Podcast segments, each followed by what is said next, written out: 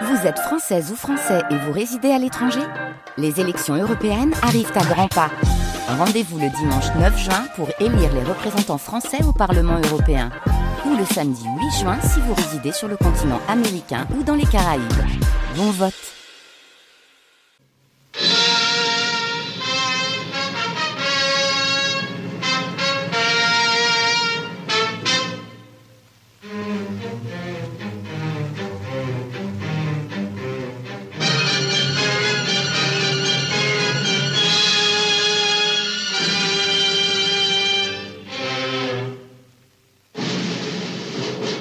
السادة المستمعون أينما كنتم؟ أهلا بكم في برنامج العبور الكبير على إذاعة فرانس كولتور عن مصر المعاصرة.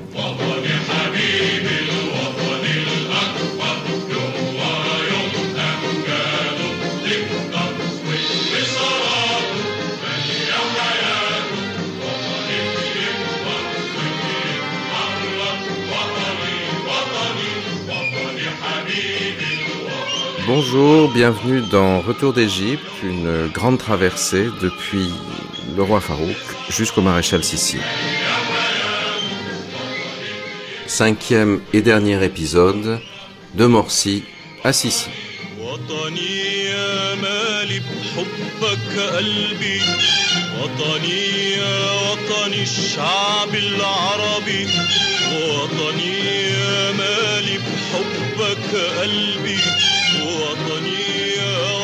الشعب العربي اللي ناديت بالوحدة الكبرى Aujourd'hui, pour parler avec nous de la période post-révolutionnaire en Égypte, euh, la victoire de Mohamed Morsi, le président frère musulman, puis sa destitution et euh, l'élection euh, du maréchal Abdel Fattah Sisi, j'ai invité deux des meilleurs connaisseurs de l'Égypte contemporaine, parmi la jeune génération des arabisans français, dans l'ordre alphabétique Stéphane Lacroix, qui s'est d'abord fait connaître par un travail fondamental sur les islamistes saoudiens et qui, depuis maintenant près de quatre ans, le premier a étudié le phénomène du salafisme égyptien, auquel personne ne comprenait rien et qu'il a suivi pas à pas.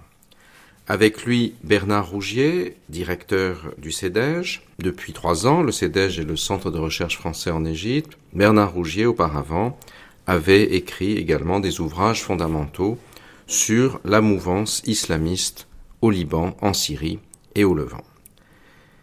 Stéphane Lacroix, vous êtes professeur à Sciences Po et lorsque vous êtes vous avez commencé votre travail sur le salafisme égyptien, c'était à l'époque de Moubarak où la répression était très intense.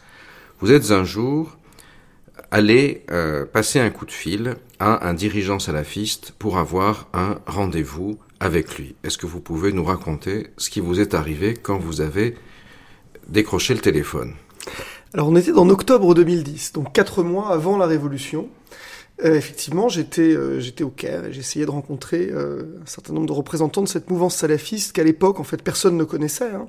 Elle est apparue euh, après la Révolution dans, l'espace public, mais avant ça, c'était une, une mouvance méconnue, en tout cas des chercheurs et d'une partie de la société. Et donc, je téléphone à ce, à ce cher et on me répond, une voix. Et je dis bonjour, est-ce que vous êtes le cher tel et tel? Non, non, pas du tout. Je suis le l'officier de police euh, Mohamed El Masri. Je dis bon, mais je suis pas en train d'appeler le, Mohamed El Masri. Je cherche le cher tel et tel. Ah non, non, non, ici c'est euh, l'officier de police Mohamed El Masri. Je dis mais alors ça doit être une erreur. Ah non, non, non, ça n'est pas une erreur. Voilà. Et donc là, la, la, conversation s'est arrêtée là. Moi, j'ai insisté, j'ai fait l'idiot évidemment parce que je voulais pas avoir de problème. Euh, j'ai compris ensuite que c'était un message que euh, le pouvoir essayait de m'envoyer. Euh, et alors, ça dit beaucoup de choses évidemment sur la manière dont les chercheurs étaient étaient surveillés pendant pendant la, la, période Moubarak. Ça dit aussi beaucoup de choses sur la manière dont la mouvance salafiste était surveillée sous la période Moubarak. Et dans cette histoire, je sais pas qui des deux était celui qui avait tiré la la vigilance des appareils de sécurité. Alors effectivement, cette, cette histoire est très révélatrice parce que elle montre euh, la profondeur euh, de l'emprise policière et de l'emprise sécuritaire sur le sur l'État égyptien. euh, quelque chose euh, qui s'est prolongé tout au long de la Révolution, contre laquelle la Révolution s'est dressée. Nous avons entendu hier Shahinaz Abdessalam euh, nous expliquer comment la police et l'appareil sécuritaire étaient perçus par les jeunes révolutionnaires comme leur ennemi par excellence. Mais c'était aussi très intéressant parce que on voit en quoi, au fond, la mouvance salafiste était déjà à l'époque très importante, très implantée sous Moubarak, avec une scission euh, du champ religieux égyptien, d'un côté les frères musulmans, de l'autre les salafistes, le pouvoir s'appuyant en partie sur les salafistes pour contrer les frères musulmans, et voulant éviter bien sûr que euh, des, esprits curieux euh, se mêlent de trop près de ce qui se passe. Bernard Rougier, vous avez dirigé avec Stéphane Lacroix un ouvrage à paraître qui s'intitule L'Égypte en révolution, révolution au pluriel, qui indique donc les bouleversements euh, mutuels, les rotations perpétuelles que semble connaître le pays depuis euh, les journées euh, de janvier et février 2011. Et cet ouvrage se focalise en particulier sur les conditions dans lesquelles euh, Mohamed Morsi est arrivé au pouvoir et ensuite sur la décomposition du pouvoir des frères musulmans, puis ensuite sur la manière dont euh, le général, le maréchal Sissi a euh, repris les choses en main et est parvenu aujourd'hui à se faire élire président de l'Égypte. il se trouve que en juin 2012, lors de l'élection euh, présidentielle qui va porter Morsi au pouvoir et euh, dans le second tour il est opposé au général Shafik et nous avons entendu euh, dans l'épisode précédent la joute radiophonique et télévisuelle entre Ala El Aswani et le général Shafik qui était encore Premier ministre au Moubarak, à la suite duquel, au bout de trois heures, le général Shafik, qui n'est pas les contradicteurs, a dû déclarer forfait et a quitté son poste ce qui ne l'a pas empêché d'être finalement le candidat de l'armée aussi face à Morsi, quelque chose qui a aussi facilité la victoire de Morsi, puisque euh, celui-ci a réussi à attirer aussi par-delà les frères musulmans des gens qui étaient euh, opposés au régime militaire à l'époque en juin 2012. Donc euh, dans ce, mois de juin 2012, durant les élections, nous nous sommes trouvés l'un et l'autre dans la province du Fayoum, une province rurale particulièrement pauvre, une oasis située euh, à une centaine de kilomètres au sud du Caire, et nous sommes allés dans les bureaux de vote pour observer comment se répartissait le vote Morsi et le vote Shafiq. Est-ce que vous pouvez nous en rappeler vos souvenirs? Oui, absolument. Donc on, avait une une foule très disciplinée hein, qui était devant devant les bureaux de vote, des militaires en faction, euh, et puis, à la sortie du bureau de vote, euh, on a commencé des, des, des, entretiens un petit peu euh, au pied levé avec les, les, les, votants pour essayer de savoir un peu comment ils avaient voté, pourquoi ils avaient choisi tel ou tel candidat. Et la plupart, un groupe s'est spontanément constitué pour expliquer qu'ils avaient voté Morsi, qu'ils voulaient un changement profond de leur, de leur situation. Et on a pu voir tout autour deux ou trois hommes qui avaient une galabilla, euh, on va dire, un peu mieux, euh, plus propre, euh, et qui et disposant chacun avec un, gourdin d'un statut qui les signalait comme des, notables du village, qui ont commencé presque à frapper la foule, à, s'interposer, à contester le, discours. Et parmi les gens qui nous parlaient, il y avait au contraire un jeune qui est passé à l'anglais si, spontanément pour expliquer les raisons de son vote morsi. Et on a senti de façon euh, intuitive, vivante, que euh, les notables de village ne contrôlaient plus euh, la population, que tout à coup les, réseaux de, contrôle, de patronage étaient en train de se disloquer. Et c'est très intéressant parce qu'au-delà de l'exemple du Fayoum, qui est une, région favorable depuis longtemps aux frères musulmans, c'est tout le sud de l'Égypte qui et toutes les campagnes qui s'est prononcé pour Morsi comme si euh, ce, groupe, en quelque sorte, cette, cette région d'Égypte, échappait à tout contrôle politique ancien pour euh, revendiquer un changement de sa condition. Donc c'est ça qui était particulièrement intéressant. Sans le sud de l'Égypte, sans le Saïd, Morsi n'aurait pas été élu. Et plus on va dans les campagnes pauvres, plus le vote Morsi est important. Euh, il va, il dépasse les 75-80%. Alors justement, Bernard Rougier, dans euh, l'ouvrage que vous dirigez avec Stéphane Lacroix, apparaître aux presses universitaires de France, l'Égypte en révolution, on voit bien comment euh, la situation électorale évolue, puisque vous avez eu accès à des données euh, très précises sur les élections. généralement, les élections en Égypte n'étaient pas prises très au sérieux, puisque elles donnaient toujours des majorités de plus de 90% aux candidats sortants, au Raïs, à Moubarak, à Nasser, Sadat, etc. Mais pendant la période révolutionnaire, justement, entre 2011 et 2013 à peu près, on a des élections dont les résultats sont plus fiables puisque finalement les forces qui veulent les contrôler s'annulent. Et donc on dispose peut-être, ce sera une fenêtre qui va se refermer dans l'histoire de l'Égypte d'un certain nombre de données. Alors, avant de revenir là-dessus, je voudrais compléter votre anecdote euh, en disant que nous sommes allés aussi pendant euh, ce mois de juin 2012 euh, au Fayoum, dans la province du Fayoum, dans un bureau de vote féminin.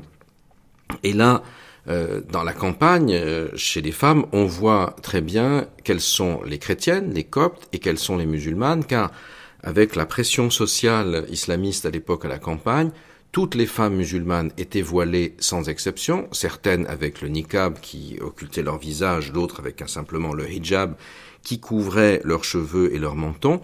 Les seules qui étaient dévoilées, c'étaient les chrétiennes, c'étaient les coptes. Et quand on les interrogeait, toutes celles qui avaient le voile, c'est-à-dire toutes les musulmanes, annonçaient qu'elles avaient voté Morsi parce que il allait rétablir l'islam en Égypte et euh, la dignité et la vérité, alors que les autres expliquaient qu'elles avaient voté Shafik parce que c'était un candidat moderne et qui s'opposait à euh, la domination religieuse. Donc on avait ce clivage aussi qui était très frappant et euh, qu'on va retrouver plus tard puisque le général Shafik euh, a bénéficié, et ce sera le cas aussi pour le maréchal Sissi ensuite, d'un soutien massif de la minorité chrétienne, ce qui lui a valu un certain nombre d'exactions en représailles euh, des euh, militants euh, islamistes les plus radicaux. Mais pour revenir sur votre ouvrage, ce qui est très frappant et ce qu'on voit, c'est que lors des élections législatives, les premières élections législatives qui se déroulent à partir de la fin de l'année 2011 en plusieurs fois en fonction des circonscriptions égyptiennes, il y a là un véritable raz-de-marée islamiste. Un raz-de-marée islamiste qui euh, pourtant se divise en deux factions. D'un côté, le vote frère musulman et de l'autre, le vote salafiste. Alors peut-être Bernard Rougier, si vous pouviez nous dire quelques mots sur ce vote frère musulman, ce vote urbain, ce vote euh, rural également, massif, qui montre comment les frères sont capables, parce qu'ils sont les mieux organisés, de euh, rafler les, les voix, de les faire, euh, de les amener dans les urnes, et ensuite Stéphane Lacroix nous expliquera pourquoi les salafistes, qui apparemment ne sont pas politiques, se réclament pas de politique, néanmoins ont décidé d'entrer dans les urnes après avoir organisé des manifestations de masse à cet effet en, euh, pendant l'été 2011. Bernard Rougier. Alors, ce qui est, ce qui est très intéressant, c'est de, de comparer évidemment la législative qui a eu lieu à la fin de l'année 2011 janvier 2012 et les présidentielles six mois plus tard, juin 2012. On voit très clairement que dans les législatives, les frères musulmans obtiennent de très bons scores partout et auprès de toutes les couches de la société. Et dans tous les grands centres urbains, dans toutes les grandes villes d'Égypte, le Caire, Alexandrie, Suez, Port Saïd, leurs scores sont entre 55 60 euh, des votants. Et on, se doute bien qu'ils bénéficient d'une prime de sympathie, que c'est le parti qui a été identifié, euh, qui a subi la répression euh, sous Moubarak. Ils disposent en quelque sorte d'une virginité politique. Les gens sont prêts à leur faire confiance. Et six mois plus tard, on assiste à une régression en milieu urbain en particulier du vote frère musulman très très impressionnante. C'est-à-dire que si on, accumule les votes obtenus par tous les candidats non islamistes ou anti-islamistes, on voit que au-delà de 55-60%, euh, euh, le, score des frères musulmans est extrêmement est en dessous des 35 ou des, ou, des 30. Donc il y a une régression subite en milieu urbain, et ce sont les villes qui ont été les creusées ensuite des grandes manifestations contre le, contre le président Morsi. Et à l'inverse, on voit une ruralisation du vote. Et finalement, Morsi, comme je le disais tout à l'heure, a été élu grâce au sud de l'Égypte et il a été probablement aussi prisonnier de cet électorat, lui-même radicalisé. Il se trouve aussi, Stéphane Lacroix va en parler, que une partie des salafistes n'avait pas voté au premier tour pour le candidat désigné par le parti, qui était un, un islamiste libéral du nom d'Aboul Foutour, mais qu'au contraire, au deuxième tour, ils sont allés voter au nom de la défense de ce qu'ils considéraient être le projet islamique pour le président Morsi. Donc on a une régression du vote frère musulman en milieu urbain très impressionnante, qui montre aussi que l'électeur en Égypte comme ailleurs est rationnel, peut considérer que les frères ont déçu pendant les, six mois de législative, se sont associés à des campagnes de répression, n'ont pas, euh, en quelque sorte, respecté leur engagement révolutionnaire, et qu'en revanche, ce sont les paysans pauvres qui ont apporté massivement leur voix au président Morsi. À partir de là, on avait un président en décalage par rapport aux grandes villes d'Égypte.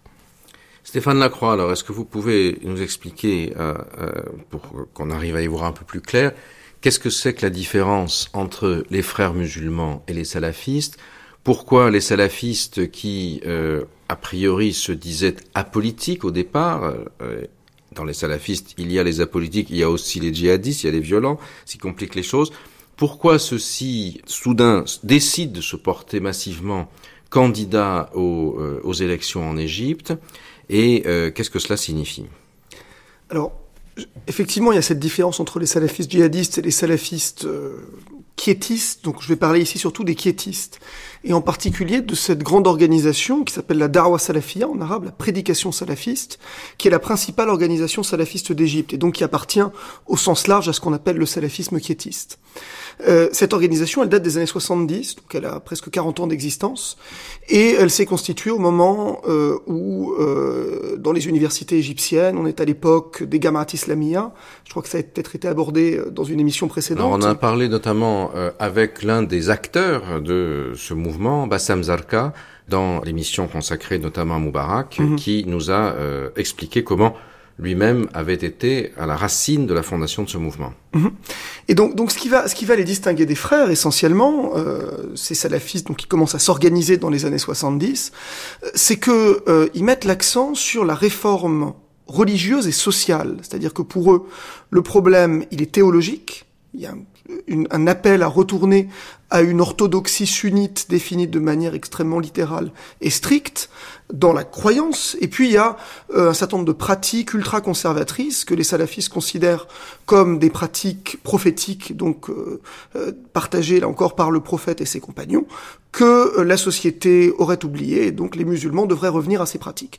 Donc c'est un message qui est dirigé vers des individus et vers la société, et qui n'a pas de, de version politique. Pour les salafistes, là encore, on est dans une logique de ce qu'on peut appeler l'islamisation par le bas, c'est-à-dire qu'il faut ramener les individus et à travers les individus de la société à l'islam. Le politique fait pas du tout partie de leur de leur registre d'action. Et, et peut-être est-ce qu'il faut rappeler aussi que à la fin de l'ère Moubarak, donc sur ces bases, les salafistes finalement sont instrumentalisés par le pouvoir de Moubarak contre les frères, c'est-à-dire face aux frères qui utilisent l'islam pour lutter contre le régime, qui présentent des candidats et avec toutes sortes de compromis entre les frères et le régime, les salafistes disent euh, non, c'est pas ça. Et bien sûr, comme euh, la politique a horreur du vide, à partir du moment où des gens qui se réclament de l'islam disent nous ne sommes pas avec la politique, donc nous ne sommes pas avec les frères musulmans, on peut considérer que, même sans le, sans le dire, ils appuient le pouvoir. C'est ça, ça va être le calcul de l'appareil sécuritaire sous Moubarak. Et donc, moi, dans mon travail, j'ai pu euh, voir comment, au niveau local, hein, on va raconter comment, dans telle ou telle mosquée, un imam appartenant aux frères musulmans va être remplacé, après des pressions de l'appareil sécuritaire, par un imam salafiste, qui a un discours beaucoup plus conservateur sur les questions sociales, mais qui, du point de vue du pouvoir, a l'avantage de ne pas parler de politique. Donc ce calcul-là, il va être fait systématiquement à partir des années 90 et euh, surtout à partir de 2003-2004, lorsque le pouvoir va autoriser l'ouverture de chaînes salafistes qui vont en fait euh, être près d'une dizaine hein, euh, à, la, à, la, fin des, de la période Moubarak. De chaînes de télévision. De chaînes de télévision salafistes, avec une audience colossale. Moi, je me souviens là aussi euh, être au Caire avant la Révolution. Euh, on ne pouvait pas entrer dans une boutique sans avoir la télévision en marche avec une chaîne de télévision salafiste et donc l'un des prêcheurs salafistes euh, à la mode en train de euh, délivrer un sermon sur tel ou tel sujet. Et donc c'était vraiment devenu un... dans l'émission que nous avons consacrée hier à la Révolution, Shahinaz euh, Abdesalam qui est, a grandi à Alexandrie nous a raconté comment, euh, quand elle avait 14 ans, depuis le balcon de l'appartement de ses parents, elle entendait le, la mosquée d'en face avec les haut-parleurs où un imam salafiste ultra-conservateur expliquait que les femmes étaient vouées de toute façon à l'enfer, que celles qui étaient dévoilées seraient pendues par les cheveux euh, par l'éternité, que euh, les autres seraient pendus par les seins, les autres par la langue, etc. Et ça l'avait tellement traumatisée qu'elle avait d'ailleurs écrit une lettre, qui n'est bien sûr jamais parvenue, à l'imam en question. Et donc on est là dans cette ambiance qui est socialement et moralement très pesante et qui finalement favorise euh, le régime de Moubarak. Mm, mm, absolument, et c'est vraiment le calcul qui est fait sous Moubarak, et, euh, et, ces chaînes, de toute façon, elles reçoivent l'autorisation le, le, euh, d'émettre sur Nilesat, c'est-à-dire le satellite. Enfin, je veux dire, la, la, les, c'est des, des, chaînes qui sont accessibles par n'importe quel Égyptien.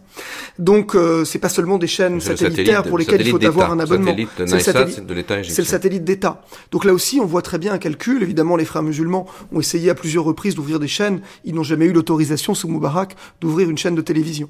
Donc on voit, on voit clairement le calcul. Et puis advient la révolution. Euh, euh, les salafistes euh, euh, font pas de politique, donc au départ euh, ordonnent à leurs troupes de ne pas rejoindre la place Tahrir. Ils sont très méfiants. de toute façon, ils ne croient pas en le changement par le politique. Donc pour eux, cette révolution ne peut être que fitna, c'est-à-dire en arabe sédition, chaos, désordre. Et puis au lendemain de la révolution, alors que les, salafistes ont rejoint les tout derniers jours, le 8 février, trois jours avant la chute de Moubarak, lorsque les salafistes ont vu que le, le pouvoir avait changé de camp, que Moubarak de toute façon étaient condamnés, ils vont appeler leurs leurs membres à venir symboliquement euh, rejoindre la place Tahrir, mais c'est vraiment au dernier moment. Et puis, dans le courant du mois de mars 2011, euh, soudainement, la prédication salafiste, cette grande organisation euh, dont, j'ai parlé, euh, annonce qu'elle va créer un parti politique. Alors ça, c'est tout à fait, c'est en rupture totale avec ce que les salafistes ont toujours fait. Et ce qu'on comprend par la suite, en tout cas quand on étudie le mouvement, euh, c'est qu'en fait, les salafistes pensent pas la politique de la même manière que les frères. Pour moi, leur objectif en créant un parti politique, c'est de créer une sorte de lobby religieux dans le champ politique. Un lobby qui, euh, de fait, est beaucoup plus flexible dans ses alliances. Euh, et on va le voir, en particulier à l'élection présidentielle, les salafistes vont soutenir un candidat plus modéré que le candidat des frères musulmans. Pourquoi ils font ça? Parce que ce qui va diriger la politique des salafistes, c'est un, aller contre les frères musulmans qui sont perçus comme des concurrents euh, euh, sur, le, sur le terrain de la prédication. Et donc des gens avec lesquels finalement la lutte est une lutte existentielle. Hein. Il faut contrôler les mosquées, il faut contrôler la prédication. Donc d'une certaine manière, les salafistes vont avoir tendance à se méfier plus des frères musulmans que des libéraux ou des laïcs qui finalement ne leur contestent pas ce qui reste pour eux euh, l'essence de leur activité, qui est la prédication. Et deux, euh, eh bien, euh, du coup, les, salafistes vont avoir ce discours beaucoup plus flexible, qui a vocation à les faire représenter au Parlement, par exemple, et donc à pousser pour l'introduction de plus de charia dans la Constitution. Mais là aussi, euh, on va les voir s'allier avec tel ou tel. Il y a un des, des chers salafistes qui explique la différence entre euh, salafistes et frères, et euh, il dit un, une expression qui me semble très intéressante, il dit « Les frères sont flexibles sur le dogme et rigides en politique ». Nous, on est rigide sur le dogme, mais flexible en politique. C'est-à-dire qu'au bout du compte, ils prennent pas la politique au sérieux. Le politique n'est qu'un moyen pour faire du lobbying religieux. Mais les alliances politiques ne sont elles-mêmes qu'un moyen, puisque ce qui compte, c'est de préserver la prédication, de préserver le contrôle sur les mosquées et d'étendre le contrôle sur les mosquées, quitte à le faire en soutenant un candidat euh, euh, plutôt islamo-centriste comme Abdelmonem Aboulfoutou à la présidentielle, ou en soutenant le général Sisi euh, depuis le 3 juillet 2013. في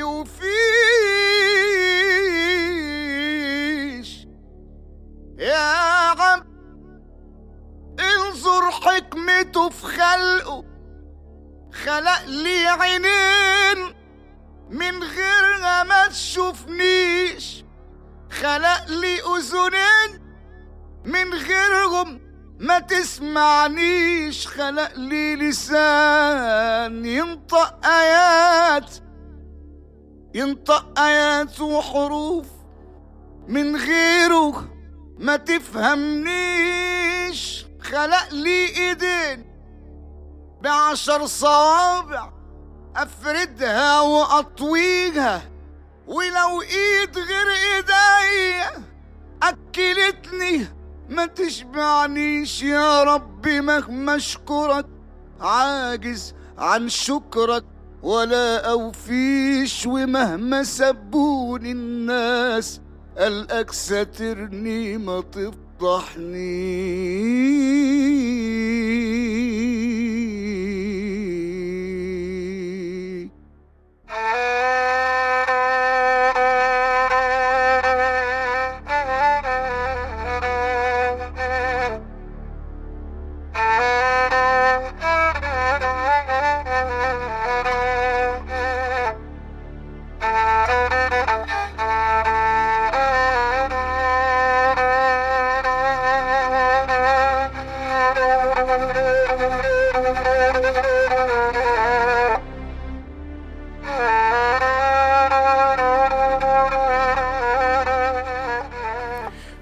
Euh, quand on euh, revient euh, donc aux, aux législatives de 2011-2012, celles qui, d'une certaine manière, vont marquer le début de la décrue révolutionnaire à proprement parler et qui vont basculer le centre du pouvoir symbolique de la place Tahrir, des jeunes de la place Tahrir, vers la mouvance religieuse, en concurrence ensuite avec l'armée.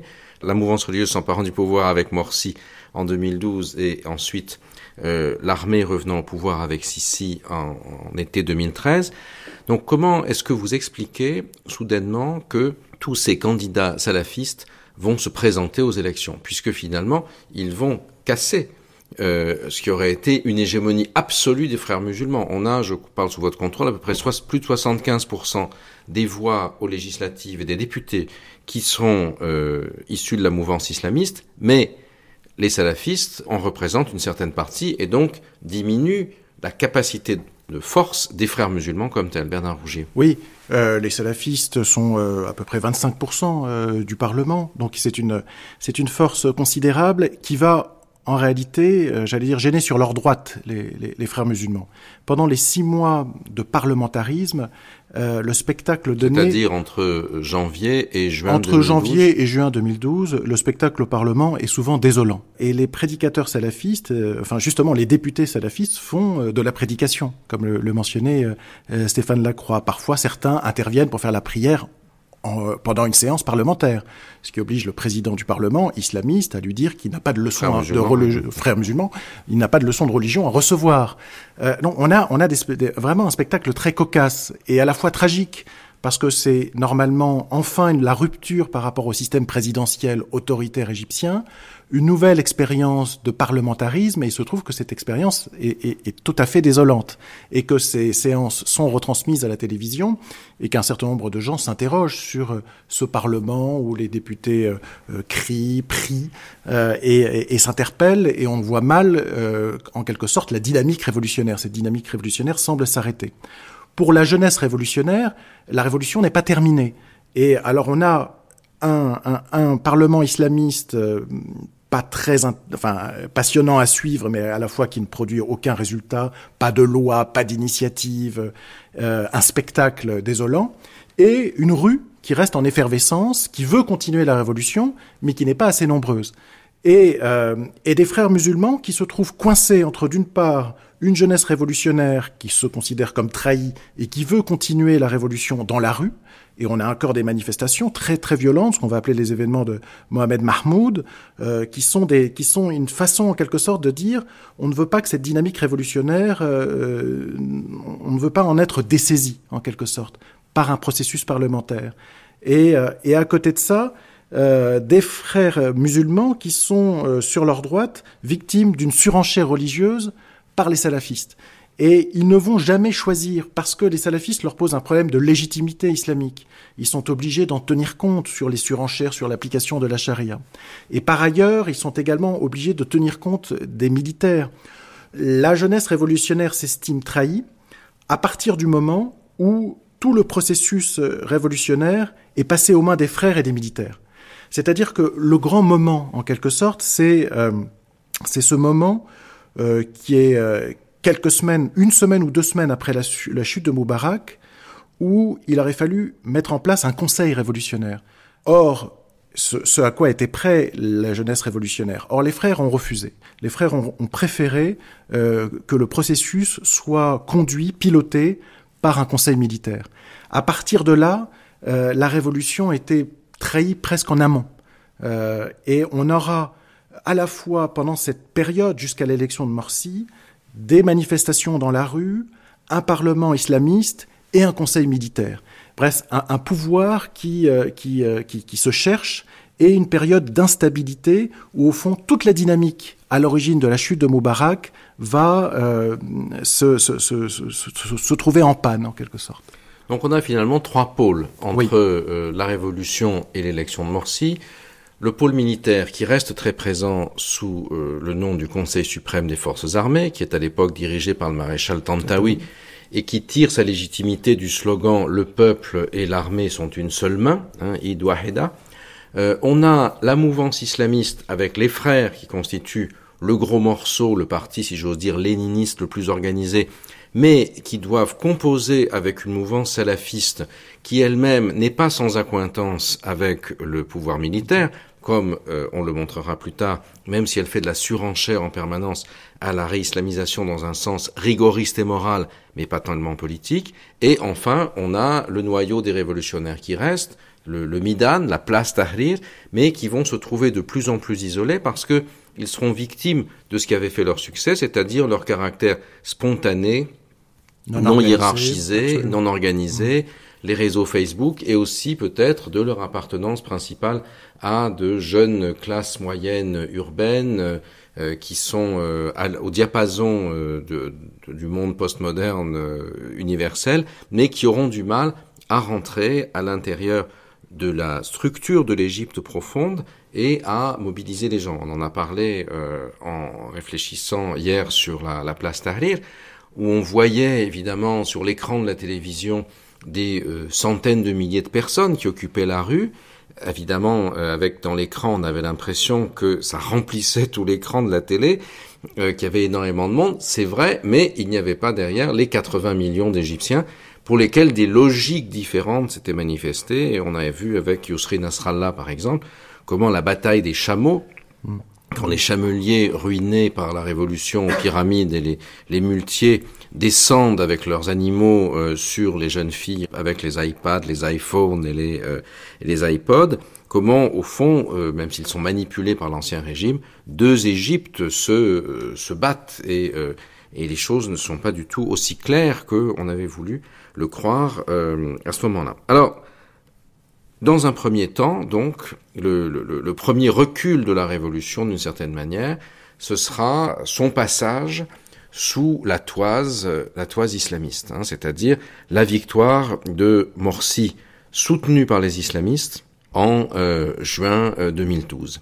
Mais euh, cette présidence Morsi, au départ, euh, gagne de justesse d'ailleurs, hein, à 51 ouais, et quelques ouais. pourcents des voix. Donc ça n'est pas plus du tout le raz-de-marée islamiste que vous aviez mentionné, Bernard Rougier, tout à l'heure, lors des élections législatives, avec un, vous l'avez mentionné, ce, le spectacle grotesque de ce, ce Parlement où euh, on euh, salpague en permanence, où on appelle à la prière en plein hémicycle, etc. Et euh, ce qu'on voit euh, aussi, c'est que même les 51% qui ont euh, voté pour Morsi cet agrégat, loin de s'accroître, va se va, va diminuer au cours de cette euh, de cette présidence Morsi. Stéphane Lacroix, est-ce que vous pouvez nous expliquer comment ça s'est passé? Alors effectivement, Morsi arrive au pouvoir avec euh, avec 51%. Euh, probablement euh, la moitié de ces 51%, c'est la base des frères musulmans. La base des frères musulmans, ce serait à peu près son score au premier tour de, de la présidentielle, c'est-à-dire 25%. Ça, c'est la base électorale des frères. Pour l'emporter, il a rassemblé plus large. Il a d'abord obtenu le vote d'une partie de la jeunesse révolutionnaire qui s'est finalement résignée à voter pour lui contre le candidat de l'ancien régime, Ahmed Shafik, mais c'est vraiment un vote à reculons. Et puis peut-être aussi euh, une, une, partie de ce qu'on pourrait appeler le parti de l'ordre, des gens qui se disent finalement il faut que les choses euh, rentrent dans l'ordre et il faut voter Moursi, puisque d'une certaine manière c'est le sens de l'histoire. Donc des gens qui sont pas islamistes du tout, mais qui voient en Moursi celui qui va ramener la stabilité et l'ordre. Donc euh, une base qui est extrêmement hétérogène, euh, pas du tout solide, et qui va en fait s'effriter dans les mois qui suivent. Euh, D'abord, il va perdre très rapidement le soutien de la, la jeunesse révolutionnaire qu'il a soutenu au second tour. En particulier parce qu'il va se montrer complètement incapable de faire des alliances. Euh, les frères musulmans arrivent au pouvoir, ils nomment un premier gouvernement avec quelques personnalités de la société civile, mais des gens en fait que personne ne connaît, euh, et les libéraux, les jeunes révolutionnaires sont pas du tout représentés. Et quand on regarde bien la composition du premier gouvernement nommé par Moursi, on a essentiellement des frères et des compagnons de route des frères, donc des gens qui sont parfois pas encartés. C'est ce que euh, les frères musulmans vont mettre en avant en disant on a un gouvernement de technocrates. En fait, ce sont essentiellement des gens qui sont des compagnons de route. Et en fait, ce dont on s'aperçoit, c'est que le pouvoir est essentiellement concentré entre les mains des frères. Et, euh, et ça, évidemment, ça va avoir pour conséquence de, euh, eh bien, euh, retourner contre Moursi euh, tous ceux du camp non-islamiste qu'il avait auparavant soutenu. Alors, les frères vont se retrouver de plus en plus isolés, et euh, isolés dans une lutte qui est une lutte, euh, on pourrait dire, existentielle, entre les frères et l'armée, et ce qu'on appelle au sens large l'État profond, c'est-à-dire tous ces appareils d'État qui se sont constitués euh, pendant la période Moubarak et avant, hein, l'appareil sécuritaire, l'appareil judiciaire. Donc l'armée, en fait, est pas tant un, acteur séparé que une partie d'un tout qui est cet état profond, qui est composé de différentes parties, qui euh, sont pas toujours exactement sur la même ligne, mais qui partagent des intérêts en commun, donc ce, ce qu'on appelle l'état profond. Et euh, cet état profond, il a très mal vécu l'arrivée la, au pouvoir de Morsi. Euh, il n'est pas du tout euh, favorable aux frères musulmans. Il est dès le départ décidé à le faire échouer. Et les frères, en se privant de, de faire des alliances, en s'obstinant à apparaître comme un parti de gouvernement entre guillemets sectaire, vont donner des arguments à leurs adversaires. Alors, l'élection de, de, Morsi, donc, euh, il est élu avec euh, 51% à peu près des voix, euh, dont seulement la moitié sont véritablement la base des frères. Les autres sont des ralliés euh, qui vont se, détacher du pouvoir au fur et à mesure. Quel est le taux de participation en, à ces élections 55% à peu près. Donc on a donc on a la moitié de la moitié, c'est-à-dire oui. que euh, ça fait à peu près 12% des Égyptiens qui ont voté, qui sont des électeurs frères et qui ont voté parmi ceux donc c'est donc c'est quand même une base assez faible ouais. que le, le, pouvoir de Morsi va être finalement incapable de faire euh, s'accroître et qui au contraire va diminuer. Bernard Rougier, euh, quels sont les, les, les, grands événements du, euh, du règne de Morsi? Les, grands, les grandes lignes de force et d'affrontement Comment ça dire, se passe? Il y en a au moins, euh, il, y en a, il, y a, il y a deux ou trois moments importants.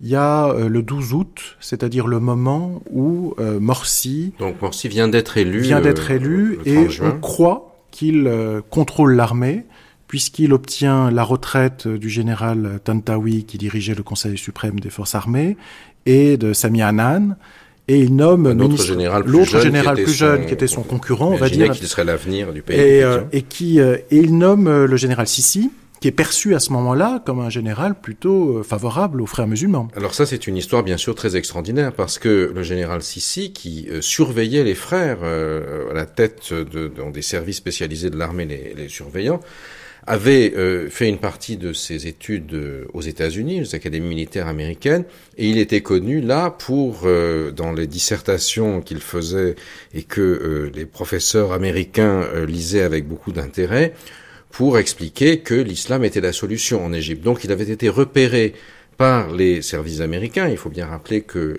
l'Amérique fournit 1,3 milliard de dollars d'aide principalement militaire à l'Égypte chaque année. Donc ils avaient ils suivaient ça d'assez près pour éviter que l'Égypte ne passe dans le camp anti-israélien. Euh, donc il était perçu par euh, ses professeurs et ses instructeurs américains comme celui qui finalement ferait le lien entre les frères et l'armée et qui assurerait ce que d'aucuns considèrent, alors c'est bien sûr contesté aujourd'hui, on n'est pas encore complètement sûr de ça, mais au fond une sorte de bénédiction américaine à euh, l'arrivée au pouvoir des frères, puisqu'après tout, les frères mettraient fin au chaos révolutionnaire, permettraient une sorte de stabilisation, et des barbus pro-capitalistes finalement, ce serait pas si mal, en lien avec le Qatar, avec la Turquie, avec la Tunisie. les accords de Camp David. Voilà. Et donc, euh, donc le général Sissi à ce moment-là donne le sentiment d'être celui qui va livrer l'armée aux frères sous bénédiction américaine. Et là, on a un personnage effectivement qui est euh, quasiment un personnage de, de, de, tragédie, puisque il va y avoir ce changement ensuite, dont on parlera tout à l'heure. Mais donc, première section, le 12 août, ça, c'est le 12 août. Euh, général Morsi se débarrasse de, des figures les plus importantes du, Conseil, militaire, et c'est le maréchal et là, on a, Sissi on a qui le, prend la On a le sentiment que, que Morsi euh, a euh, établi son autorité sur l'armée. Fausse, fausse perception, naturellement, fausse perception. Deuxième élément très important, c'est la guérilla entre la présidence Morsi et, euh, et les juges le juge constitutionnel et le juge administratif. Alors c'est très très compliqué de, de, de l'expliquer en, en, quelques mots, mais euh, les juges comme l'évoquait Stéphane Lacroix, qui sont les représentants de l'État euh, égyptien euh, et qui ont euh, une orientation et une attitude extrêmement hostile aux islamistes, vont progressivement prendre des décisions qui vont annuler toutes les conquêtes institutionnelles des frères musulmans. Ça va être l'annulation de la loi électorale qui a permis l'élection des frères musulmans au Parlement. Et à partir de là, euh, la dissolution du Parlement par décision judiciaire. Ce qui est et, une situation paradoxale, c'est-à-dire que Morsi est président, Morsi est mais, président, il, plus, mais... il, ne peut plus s'appuyer sur un Parlement. Il ne peut plus s'appuyer sur un Parlement, et ça va être une autre décision qui sera la dissolution de l'Assemblée euh, constituante chargée de rédiger la Constitution. Et ça, c'est un enjeu extrêmement important parce que c'est là où les frères sont surveillés par les salafistes. Sur le projet constitutionnel, le rôle de l'islam, la place de la charia, euh, c'est un, c'est un enjeu symbolique et, et, politique extrêmement important. Et les frères savent qu'ils vont être jugés sur cet acte fondamental. Ils jouent à la fois leur légitimité religieuse et ils jouent leur capacité à diriger le pays. Et à essayer de l'unir en tous les cas. Donc ils vont perdre également cette assemblée, euh, cette assemblée constituante va être également dissoute. Et alors on a aussi en même temps des manifestations euh, dans la rue oui. qui vont opposer les frères et euh, leurs milices et leurs leur, leur services d'ordre avec un certain nombre d'opposants, notamment devant le palais présidentiel oui, ça, à Héliopolis. Ça, ça va venir après un autre moment très important en novembre euh, 2012, qui est euh, la déclaration constitutionnelle euh, du président Morsi par laquelle il s'attribue tous les pouvoirs exécutif, législatif et judiciaire. C'est-à-dire qu'il veut mettre fin à cette guérilla institutionnelle avec les juges en considérant que ces décisions sont des actes de souveraineté et ne sont pas susceptibles d'une démarche judiciaire.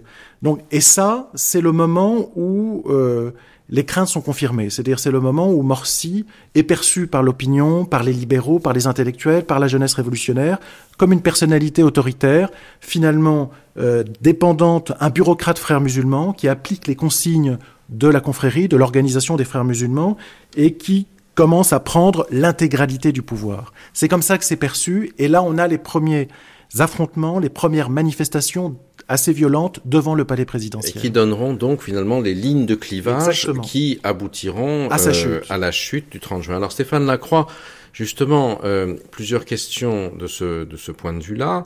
Euh, Est-ce que euh, on peut dire, selon vous, et certains l'ont mentionné, que au fond, les électeurs égyptiens se trouvent confrontés avec Morsi et les frères musulmans à un pouvoir qui est complètement contrôlé par un appareil, par une secte d'une certaine manière, qui ne va servir que les siens. Et c'est-à-dire que, alors que traditionnellement l'État égyptien sensibles à la corruption, à la campagne, redistribuaient des prébendes, des bakchiches, etc.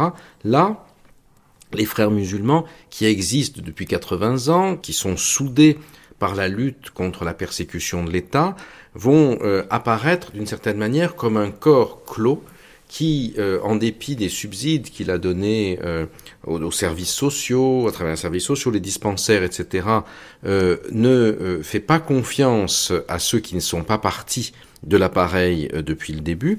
Et est-ce que ça n'est pas ça aussi qui va isoler les frères de d'une grande partie de la population?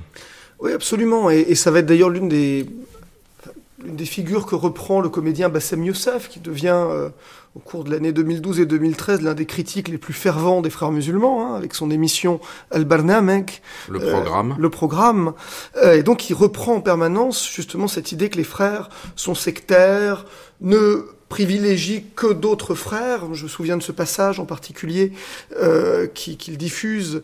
Euh, c'est une vidéo où on voit un député des frères musulmans expliquer à une réunion euh, de frères, donc euh, c'est un document interne a priori, où il dit euh, ne vous mariez qu'avec des frères, il s'adresse à ne vous mariez qu'entre vous, ne faites pas confiance au reste de la société, etc. Ou avec des sœurs peut-être. Ou avec des sœurs, pardon, enfin restez euh, au sein du mouvement, mais voilà, nous sommes plus vertueux et donc nous devons nous couper du reste de la société, etc.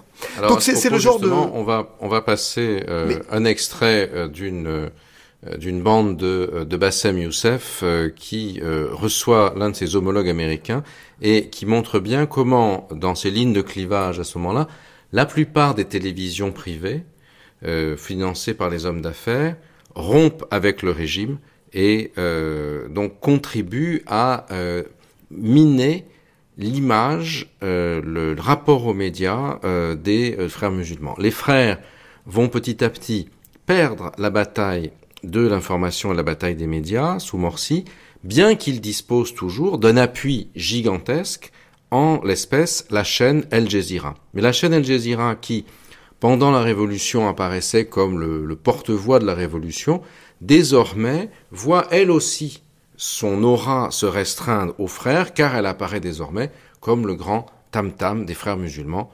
On écoute un programme avec Bassem Youssef. دخلوا جاسوس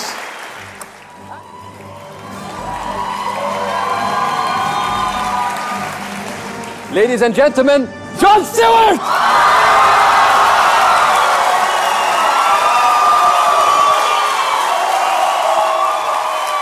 شكرا شكرا خلاص خلاص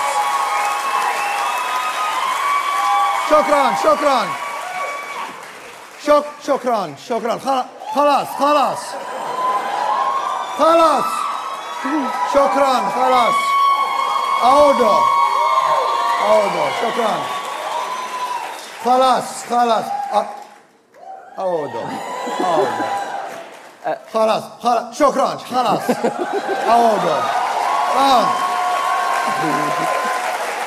أنا أنا أنا أنا أنا رجل بسيط شكرا. عودة عودة. أنا أنا أنا رجل أنا رجل رجل هاشم هاد يشيلني.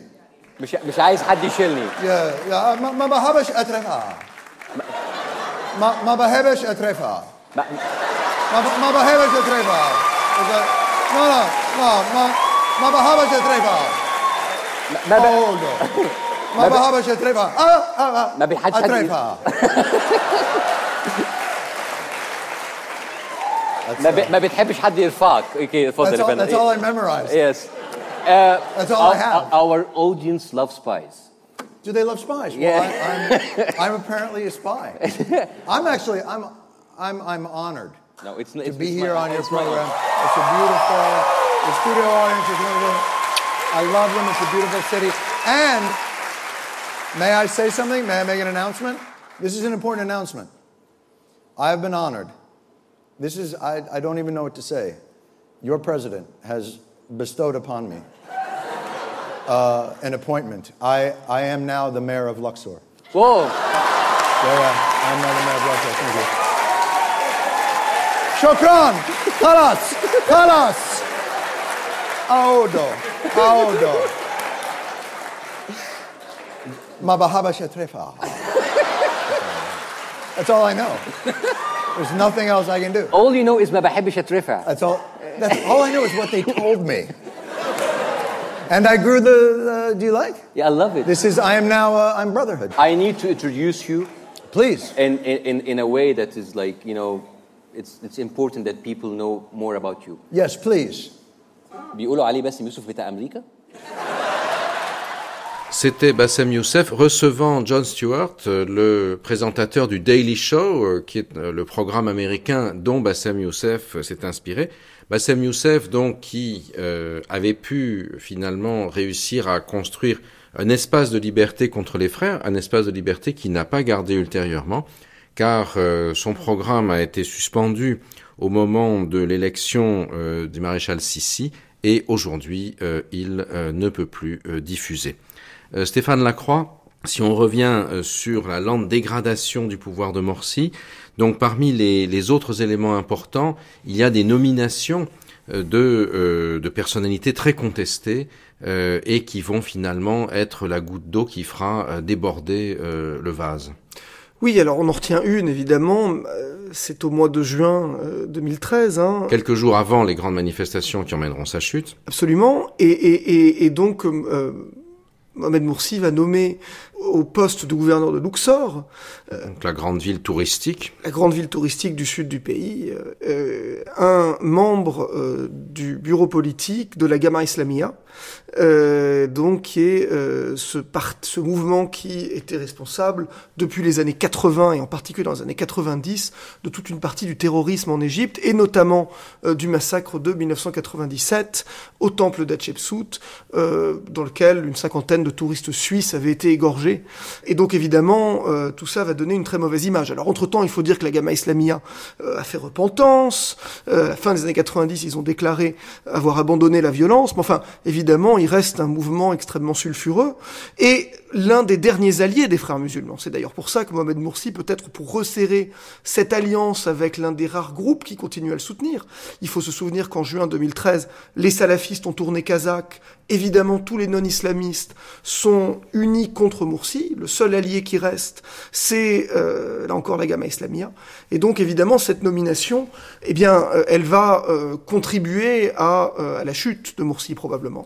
Alors Bernard Rougier, là, on arrive à un moment qui est aujourd'hui très diversement interprété euh, dans l'histoire euh, de l'Égypte, qui sont les événements du 30 juin euh, 2013. Le 30 juin, un jour euh, très important, puisque à l'initiative d'un mouvement qui s'appelle Tamarrod, euh, Rébellion. donc euh, rébellion, voilà, des euh, millions d'Égyptiens euh, vont euh, manifester dans la rue pour demander le départ de Morsi. Alors c'est un événement qui est euh, aujourd'hui euh, regardé de plusieurs manières différentes. Ceux qui soutiennent la chute de Morsi considèrent que c'est une immense révolution populaire. Les masses du peuple égyptien sont descendues dans la rue et euh, l'armée, justement, ce jour-là, annonce qu'il y a 14 millions de manifestants. C'est énorme, 14 millions de manifestants. En fait, il y avait eu 13 millions de personnes qui avaient voté Morsi. Donc 14 millions, ça fait un million de plus. Et ça donne le sentiment qu'il y a une véritable légitimité, d'une certaine manière, en termes arithmétiques. Mais, quel que soit le nombre exact, personne n'a pu compter le nombre de personnes qu'il y avait effectivement dans la rue. Néanmoins, c'est une manifestation extrêmement imposante. Ce sont sans doute les manifestations les plus importantes dans l'histoire de l'Égypte moderne. Et euh, ce qui est frappant en termes symboliques, et ce qui rappelle ce que vous avez dit tout à l'heure, c'est que euh, à la fin de la manifestation, l'armée envoie des hélicoptères avec le drapeau égyptien, l'immense drapeau égyptien qui pendent dessous, survoler les manifestations qui se tiennent également place Tahrir, comme si, d'une certaine manière, la place Tahrir qui avait été complètement mise sur la touche par l'armée et euh, par les frères musulmans, redevenait tout d'un coup, symboliquement, le lieu dans lequel se retrempait l'histoire de l'Égypte. Est-ce que vous pouvez donner votre explication de ce phénomène? Alors, c'est euh, les, les, les, manifestations, et quel que soit le nombre, même s'il a été probablement euh, surévalué pour des raisons euh, euh, politiques et pour affirmer une légitimité supérieure à celle de Morsi, les manifestations ont été euh, considérables dans toute l'Égypte. Vous y étiez, vous avez observé ce moment. Oui, et, et on peut, ce qu'on peut dire, c'est que c'est intéressant ce que vous disiez sur les hélicoptères et les scènes et les, les, les faisceaux qui reproduisaient le drapeau, le drapeau égyptien, parce que il y avait profondément parmi les manifestants l'idée que les frères, au fond, euh, n'étaient pas des vrais Égyptiens. Euh, il y a l'idée que euh, chacun est un musulman et n'a pas de leçon à recevoir sur le contenu de sa foi. Euh, cette idée-là que euh, une organisation extérieure qui a des ramifications transnationales n'est pas réellement égyptienne. Euh, c'est tout à coup, en tous les cas, ceux qui ont organisé ces manifestations et à ce moment-là, l'armée a réussi à symboliquement sortir les frères musulmans de l'identité nationale, euh, de l'identité nationale égyptienne. On a eu une, vraiment la réaffirmation de l'État et la réaffirmation de ses valeurs euh, nationales euh, contre les frères musulmans. Euh, C'était extraordi extraordinairement visible. Et cette idée aussi que euh, nul n'a la propriété de l'islam. C'est-à-dire qu'au fond, tout ce que les, observateurs soulignaient comme étant les qualités intrinsèques des frères musulmans, leur sens de l'organisation, leur discipline, leur hiérarchie, se sont retournés contre eux. En tous les cas, l'armée, les libéraux et tous les adversaires des frères musulmans ont réussi à euh, faire prévaloir la perception du mouvement selon laquelle c'était un mouvement sectaire, à la fois qui voulait euh, s'approprier l'Égypte, euh, ses ressources et qui voulait, euh, au bénéfice du Qatar, il y avait aussi cette alliance qui était soulignée à travers Al Jazeera, le Qatar, comme au fond euh, un projet trahissant les intérêts nationaux de l'Égypte. Et puis l'idée également qu'une organisation ne peut pas s'emparer de l'islam et n'a pas de légitimité à parler au nom de l'islam. Donc finalement, on a eu ce mélange de nationalisme et de religion euh, qui est quelque chose de très profond en Égypte, mais qui cette fois-ci s'est faite contre les frères musulmans avec un énorme succès. Et c'est la, raison, selon moi, ce mélange d'islam non politisé et de nationalisme qui a, euh, qui a emporté les frères. Et les frères ont réussi à décevoir euh, la partie de ceux qui avaient voté contre eux, essentiellement dans les villes, et c'est pas du tout un hasard si les villes ont été les grands théâtres de ces grandes mobilisations. Euh, c'est pas un hasard non plus si euh, les lignes, de chemin de fer, enfin les, lignes étaient interrompues entre le sud de l'Égypte et la capitale, parce qu'il s'agissait d'empêcher les partisans du président de faire venir des bataillons de militants euh, de Sohag, euh, de, de de toutes les grandes provinces du sud, vers la capitale. Donc on a bien senti aussi ce, clivage qui était déjà visible lors de l'élection présidentielle se manifester concrètement. C'est l'Égypte urbaine qui a manifesté contre Morsi et qui l'a renversé. Alors un élément euh, intéressant aussi, c'est la façon dont les frères perdent la bataille du soft power et on va entendre une chanson à l'époque répandue sur les ondes par les ennemis des frères euh, et probable sur les chaînes privées de télévision, avec bien sûr euh, l'aval des, des, militaires, de la euh, danseuse et chanteuse Sama El Masri, très engagée contre les frères, qui est une démolition en règle très violente, qui ne fait pas dans la nuance, qui n'est pas euh, parfois euh, très relevée dans son vocabulaire, contre la chaîne El Jazeera, qu'on prononce en arabe égyptien El Gezira, parce qu'on prononce le J, G en Égypte, et qu'elle a surnommé El Khenzira, c'est-à-dire la truie, la cochonne, et euh, qui euh, met en cause avec violence notamment la Sheira Moussa, c'est-à-dire la euh, femme de l'émir du Qatar à l'époque.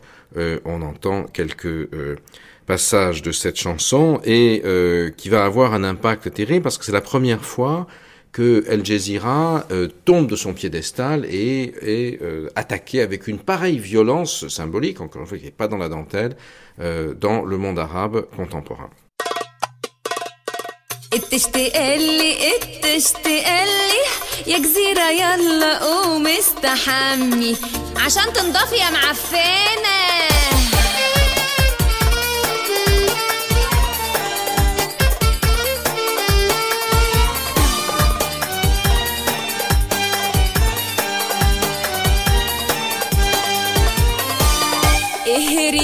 قناة الخنزيرة مالك يا قطشة بالمصريين مالك بينا يا جزيرة خليك في الخيمة والنخلتين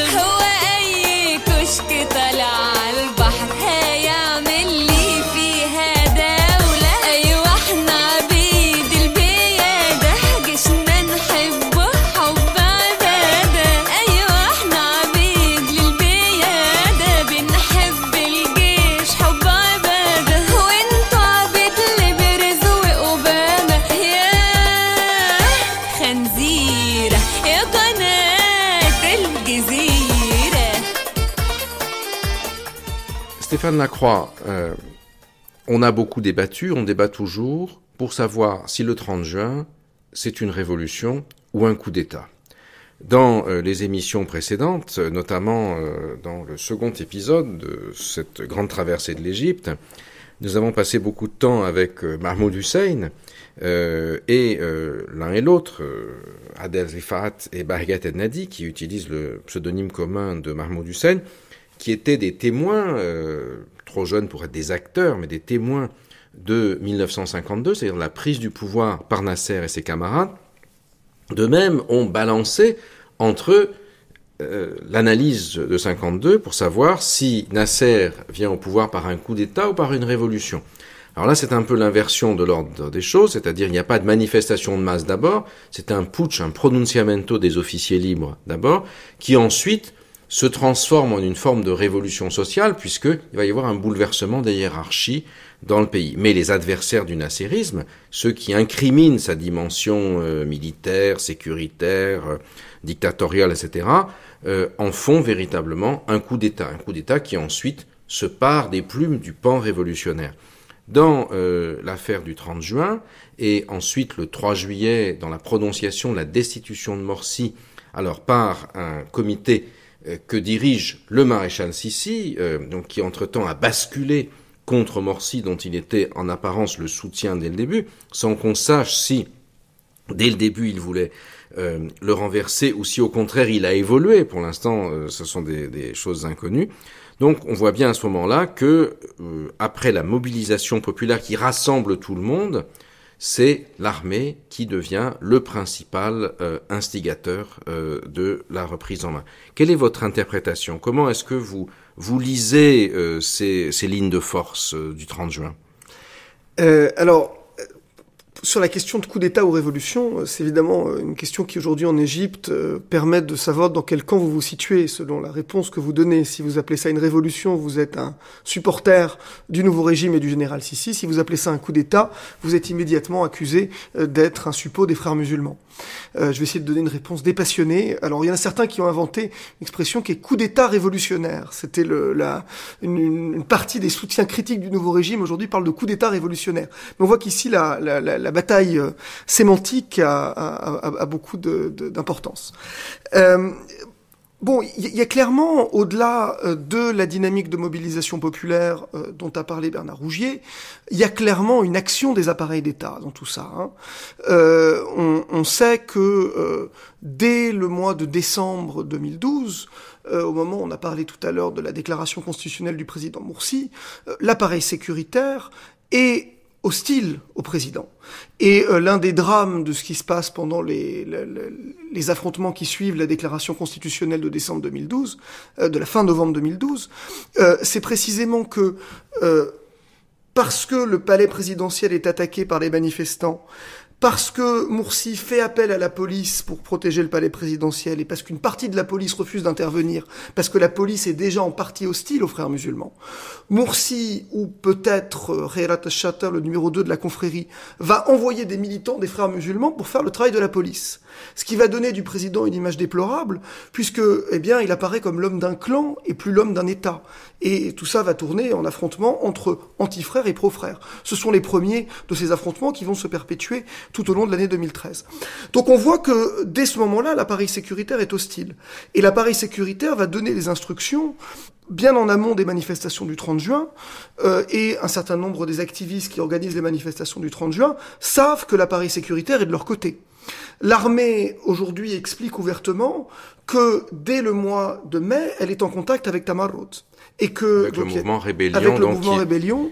Qui lance la manifestation du 30 juin Et contre donc, Morsi. Et donc aujourd'hui, ça, ça n'est même plus, euh, c'est pas du tout un secret. Je veux dire, l'armée le dit. On a discuté avec les jeunes de Tamarot. Là aussi, on leur a apporté notre soutien. L'appareil euh, médiatique joue un rôle majeur aussi, et toutes ces chaînes privées, qui pour beaucoup appartiennent à des hommes d'affaires liés à l'ancien régime, qui là aussi, d'une certaine manière, vont avoir clairement un agenda. Donc cette mobilisation, elle est bien réelle en termes numériques. Elle est aussi encouragée par une, euh, par un certain nombre des structures, euh, là encore de ce qu'on appelle, euh, à tort ou à raison, l'État profond. Donc finalement, on est quelque part, peut-être on pourrait dire la même chose de ce qui se passe le 11 février, hein, de la chute de Moubarak, on est quelque part entre le coup d'État et la révolution. Mais de fait, et, et ça explique en partie ce qui va se passer après le 3 juillet et la destitution de Les appareils d'État jouent un rôle essentiel dans le processus. Et tout ce qui se passe pendant le mois de juillet et d'août, c'est vraiment la reprise en main du processus politique par les appareils d'État. Il suffit de regarder euh, la composition de l'Assemblée constituante qui est nommée au mois d'août 2013 pour amender la Constitution adoptée en janvier 2013 sous le président Moursi. Et quand on regarde la composition de cette constituante, vous avez 50 membres, euh, dont 85%, c'est-à-dire 44, sont des représentants des appareils d'État. On a des représentants de la police, de l'armée, de, d'Al-Azhar, mais l'Al-Azhar c'est l'institution religieuse officielle, de tous les syndicats officiels, et on a six représentants des partis politiques, c'est-à-dire 15%, dont un islamiste, le représentant du parti euh, An-Nour, le parti salafiste qui est le seul à avoir accepté de, de, de, de, cautionner le, le processus politique après la, la chute de Morsi. Et donc, euh, on a vraiment là encore ce retour à la fois du discours étatiste dont parlait euh, Bernard Rougier tout à l'heure, il y a, il y a ce discours autour du nationalisme, de l'État et de la reprise en main de la religion par l'État aussi, hein, euh, perçu comme ayant été euh, kidnappé par les frères musulmans et donc l'État doit intervenir pour reprendre le contrôle du champ religieux et du processus politique. Alors, en vous entendant, effectivement, on a l'impression qu'il y a une, une très forte reprise en main et que celle-ci s'inscrit dans une énième révolution, d'une certaine manière. Une, euh, ce sont des révolutions dans la révolution en permanence, avec, euh, comme toutes les révolutions, un processus dans lequel les enfants sont dévorés les uns après les autres. En euh, voyant ce qui se passe euh, avec les suites du 30 juin, je me suis remémoré un épisode que j'avais entendu en décembre 2011. J'étais en Égypte à l'époque et euh, il se trouve que, à travers un ami commun, euh, je dînais avec un général très proche euh, du maréchal Tantawi, à l'époque patron euh, de euh, Conseil suprême des forces armées. Et nous étions, si j'ose dire, entre intellectuels, car ce général avait trois doctorats. Moi, je n'en avais qu'un. Il en avait, il en avait eu un en Union soviétique, un autre en Yougoslavie, je crois le troisième en Bulgarie, à l'époque où il y avait une alliance entre l'Égypte et le bloc de l'Est. Et pendant le dîner, Il m'a expliqué, au fond, euh, il faut qu'on laisse passer les frères musulmans, euh, on peut pas faire autrement pour l'instant, mais on va miner leur pouvoir, euh, la population se retournera contre eux et elle reviendra spontanément vers nous qui sommes les seuls à pouvoir gérer le pays. Ça m'avait semblé complètement aberrant à l'époque. Je m'étais dit, ce militaires ils sont complètement à côté de, à côté de leur pompe. Ils n'y comprennent rien. Ils n'ont pas compris comme ils sont détestés. Et à tel point que j'avais noté tout cela, j'en avais, euh, je l'avais préparé pour euh, l'insérer dans mon livre euh, Passion arabe, ce récit des révolutions. Et puis, comme le livre était trop long, je l'ai enlevé à la dernière minute, pensant de toute façon ça n'a aucune importance. Ce qui en dit long sur les capacités qu'on a parfois sur le vif à, à comprendre les propos des acteurs. De fait, c'est ce qui s'est passé. Bien sûr, ça aurait pu ne pas se passer. Ça dépendait du rapport de force entre les uns et les autres. Euh, la capacité manœuvrière des frères était très faible, mais néanmoins, on voit bien que dès le début, c'était une volonté affichée euh, d'une partie des euh, élites du pouvoir ancien de finalement prendre pendant un certain temps ce pis-aller qu'était l'exposition politique des frères et de les mettre face à leurs responsabilités. Au fond, le discours des frères, c'était toujours de dire l'islam est la solution et vous ne nous avez jamais donné notre chance. On n'a jamais pu montrer ce dont nous étions capables. On nous a toujours persécutés, empêchés. Et là, on a un peu le sentiment que euh, le, système militaire leur a dit, eh bien, allez-y, prenez le pouvoir, montrez, manifestez votre nullité, et euh, ainsi, euh, d'une certaine manière, la société sera vaccinée contre vous. Alors, euh, pour conclure peut-être, euh, Bernard Rougier, en quelques mots, bon, bien sûr, euh, on voit que la reprise en main s'est faite sans aménité particulière. En été 2000, 2013, une répression très forte contre les sit-ins des partisans des frères musulmans fait euh, au moins plus d'un millier de morts euh, sur deux grandes places du Caire, la place euh, Rabi al-Arawiya et la place Nahda devant l'université. Il y a en Égypte aujourd'hui plus de 10 000 prisonniers sur des motifs politiques, la plupart d'entre eux issus des rangs des frères musulmans, mais aussi 1000 ou 2000 des jeunes révolutionnaires. Et euh, on voit bien donc qu'on est dans un, euh, dans un processus euh, qui euh, s'est profondément euh, bouleversé avec très récemment encore la condamnation par les tribunaux à des peines de mort de centaines de personnes issues des frères musulmans, dont, dont le guide, de... dont le guide suprême Mohamed Badi, et également la condamnation à des peines très lourdes deux journalistes étrangers, notamment des, un journaliste australien et un journaliste canado-égyptien de la chaîne Al Jazeera English, la chaîne Al Jazeera en langue anglaise. Euh, en rétrospective, Bernard Rougier, comment est-ce que vous voyez aujourd'hui le euh, processus euh, égyptien? Quel est le, quel, comment se situe la, la, démarche actuelle de l'Égypte dans dans le temps moyennement long, c'est-à-dire de Moubarak à la Révolution, aux frères Assisi. Quelles sont les, les grandes lignes d'intellection que nous pouvons essayer de tirer aujourd'hui? À mon sens, mais je, je peux me tromper hein, euh, sur l'Égypte, euh, on, on s'est tous trompés. Euh, la, la, société reste fortement politisée et euh, le moment de vérité sera probablement les prochaines élections législatives, parce que on voit bien que le nouveau président, le général Sisi, ne veut pas euh, reproduire le système Moubarak. Enfin, il, il sait que d'une certaine façon, l'armée a été mise en danger à cause de la présidence Moubarak que l'armée a perdu une partie du pouvoir également sous la présidence Moubarak à cause du poids euh, considérable de la police et du ministère de l'Intérieur. Il sait également qu'un certain nombre d'hommes d'affaires de l'époque de Moubarak euh, ont, eu, été, ont été impliqués dans des, procès de corruption, etc. Donc il, il, veut donner une dimension populiste et renouer avec l'esprit du 30 juin. Euh, le problème, c'est est-ce qu'il a les moyens de construire un régime qui ne sera pas rattrapé par les logiques de l'ancien régime? Et le moment de vérité, ce sera les élections législatives, parce qu'on verra à ce moment-là si les notables du PND vont pouvoir reconstituer leur réseau euh, de patronage, de contrôle et occuper l'essentiel des postes parlementaires. Selon moi, il a, euh, malgré tout, toute la dimension répressive de ces derniers mois, il y a quand même l'idée qu'il doit euh, changer l'État et garantir également un minimum de niveau de vie. Là encore, est-ce qu'il en aura les moyens? Est-ce qu'il aura les moyens dans l'époque actuelle de euh, euh, avoir un État social? Pour l'instant, l'Égypte vit en grande partie sous perfusion Sous des pays du Golfe des pays contre les frères musulmans, puisque c'est l'Arabie saoudite et euh, les Émirats arabes unis, très opposés aux frères musulmans, dont ils pensent qu'ils représentent un danger Pour leur propre absolument. pouvoir, qui ont versé euh, à l'Égypte, juste après la chute de Morsi, plus de 13 milliards, dit-on, de dons et de prêts, de 13 milliards de, de dollars, c'est-à-dire 10 fois ce que représente l'aide annuelle américaine. américaine.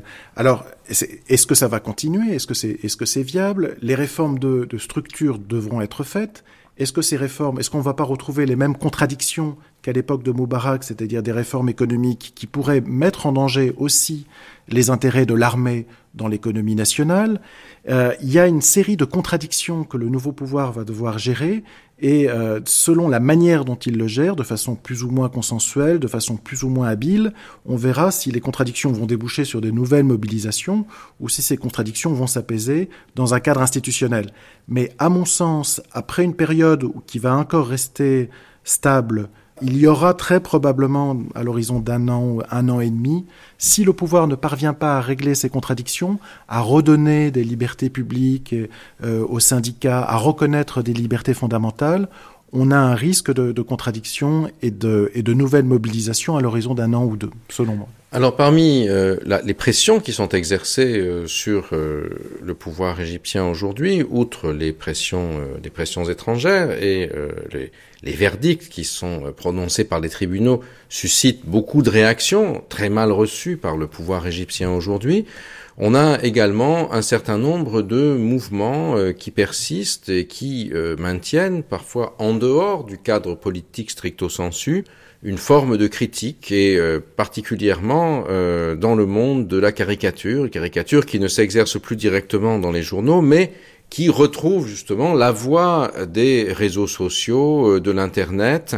Et euh, parmi ces caricaturistes, nous avons euh, rencontré au Caire l'un d'entre eux, les plus, euh, les plus fameux, ceux qui continuent à faire sourire le, le peuple égyptien et en euh, exerçant leur, euh, leur humour grinçant envers les tenants du pouvoir, que ce soit les frères hier ou le retour de la hiérarchie militaire aujourd'hui, et euh, qui s'inscrit ainsi dans la tradition fondamentale de l'Égypte, celle de la, nocta, c'est-à-dire ce, ce, ce peuple à qui le pouvoir ne la fait pas d'une certaine manière.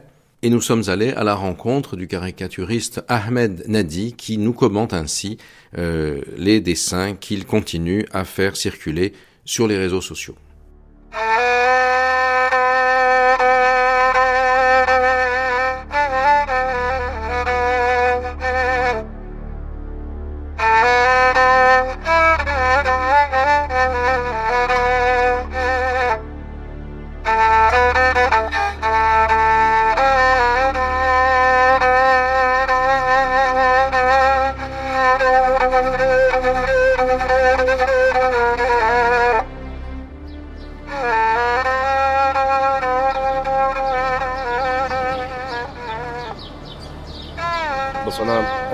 مرحلة. في اول كنت صوفي. أيوه. ورحت بقى الصعيد في خلوات في الجبل اعتزلت في جبل كده في طريقة اسمها الإدريسية وطريقة ثانية اسمها البرامية. وبعدين طرح بقى في دماغي تساؤلات كتير عن عن الإسلام وعن عن ربنا وعن كده. كنت صغير وقتها كنت في ثانوي مثلا. Ahmed Nadi وبعدين؟ Est l'un des caricaturistes de la révolution égyptienne euh, les plus extraordinaires par un dessin et une couleur très violente et très contrastée dans lesquels euh, les personnages de militaires sont énormes, euh, écrasent le peuple. Et euh, il a acquis de, nombreux prix. Il est sans doute l'un des dessinateurs les plus impressionnants de la Révolution. Il a lui-même eu une biographie qui est très représentative de ce qu'a été l'Égypte moderne, euh, attiré dans son très jeune âge euh, par le soufisme, par le mysticisme islamique, il a un peu traversé l'Égypte, Ensuite, euh, il a euh, été pris en main par une organisation transnationale qui s'appelle le Tablir, né en Inde en 1928, et euh, qui vise à euh, corseter intellectuellement les jeunes musulmans pour les rendre le plus rigoristes possible. Déçu par le peu d'ouverture intellectuelle de ce mouvement, il s'est ensuite rapproché de groupes beaucoup plus radicaux et euh, finalement s'est intéressé au chiisme. Mais rien de tout ça finalement ne le satisfaisait et euh, quelque temps avant la Révolution, il a été intéressé par euh, euh, l'action de Mohamed El-Baradei pour amener la démocratie en Égypte. Il l'a soutenu et à partir du moment où euh, la chute de Moubarak s'est annoncée, il s'est engagé euh, dans la révolution de manière radicale et euh, son, euh, sa plume, euh, son, euh, son crayon font trembler le- les puissants dans l'Égypte d'aujourd'hui. Alors, lors de cette rencontre avec lui au Caire, le jour de Pâques, euh, la Pâques orthodoxe et chrétienne, euh, catholique cette année, tombant en même temps, la veille de la grande fête euh, pharaonique égyptienne de Shem en-Nessim, euh, où l'on hume la brise et où du reste nous, l'interviewons dans un jardin en Égypte, où, quand la brise souffle et où les Égyptiens sont sortis dans la rue. Nous commençons par regarder avec lui l'une de ses caricatures les plus fameuses. Euh, elle représente un tout petit enfant qui est dans une sorte de tamis et euh, sur lequel il y a écrit euh, les euh, jeunes de la Révolution. Et ce tamis est secoué par euh, quatre personnages. Euh, un, euh, islamiste qui dit écoute ce que te raconte le guide suprême, un religieux copte qui dit écoute ce que te raconte le pape copte, un militaire euh, qui euh, tape avec un pilon sur un mortier et qui lui dit écoute euh, ce que te raconte le Conseil suprême des forces armées, et un autre qui dit écoute ce que te raconte l'élite. Et tous secouent ce, jeune homme un peu comme on secoue dans ce qu'on appelle la cérémonie du Zbour, c'est-à-dire la semaine qui suit la naissance de l'enfant, qui est une cérémonie pharaonique très ancienne, les nouveaux-nés en Égypte, et chacun euh, lui parle à l'oreille, il ne peut pas le comprendre, et lui donne les grands conseils de, de sa vie. Donc, euh, euh, nous allons voulu savoir euh, ce que euh, Ahmed Nadi euh, avait voulu signifier par ce, cette caricature et comment cela s'expliquait. ما-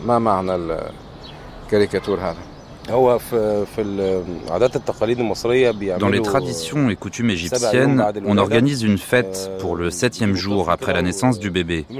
Lors de cette célébration, on place le nourrisson dans un tamis et on le secoue violemment. Puis on donne des coups dans un pilon en cuivre. C'est un bruit assourdissant. Le bébé pousse des cris terribles et les adultes autour de lui disent ⁇ Écoute ce que te dit ta mère, écoute ce que te dit ton père ⁇ C'est une scène effrayante, ou du moins c'est ainsi que je la vois. C'est très dérangeant. C'est l'idée que chaque membre de la famille veut étendre sa tutelle sur cet enfant d'une certaine manière, pour qu'il lui obéisse. Alors moi, après la Révolution, j'ai vu à un moment donné que tous les courants politiques se disputaient cette jeunesse révolutionnaire-là. Ils voulaient la mettre sous leur cape d'une certaine manière. Non seulement en Égypte, mais aussi dans le monde entier. En Iran, par exemple, on disait que c'était une révolution islamique. La gauche égyptienne disait que c'était une révolution de la gauche. Les islamistes disaient que c'était une révolution islamique. Le conseil militaire disait que c'était lui qui avait protégé la révolution. L'Église, elle, imposait sa tutelle sur les gens. Et à ce moment-là, un grand événement est arrivé. La jeunesse égyptienne a brisé cet ordre des choses.